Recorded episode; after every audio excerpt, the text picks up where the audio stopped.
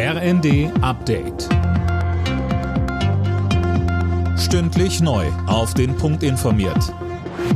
Ich bin Alena Tribold. Guten Abend.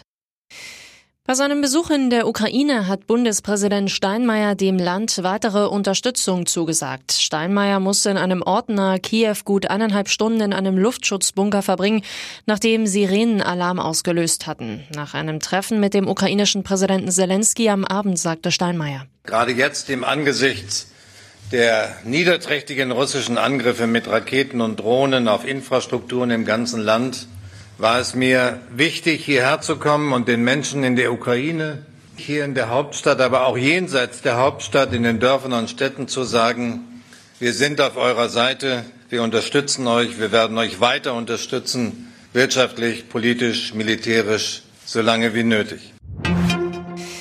Ein Eckpunktepapier zur Freigabe von Cannabis soll laut Rheinischer Post morgen im Bundeskabinett beraten werden.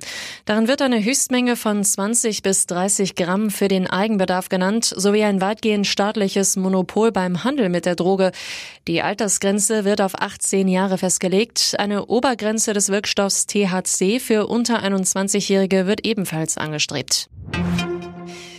Rishi Sunak ist neuer britischer Premierminister. Am Mittag wurde der 42-Jährige von König Charles zum Regierungschef ernannt.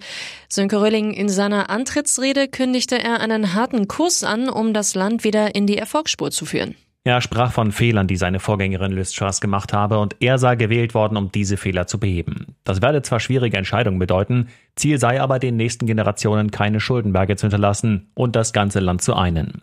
Sunak kündigte an, die wirtschaftliche Stabilität des Landes in den Mittelpunkt zu stellen. Außerdem solle mehr Geld in die Schulen fließen, die Grenzen gesichert und die Umwelt geschützt werden. Vertrauen müsse man sich verdienen, so Sunak, und er werde sich das Vertrauen verdienen.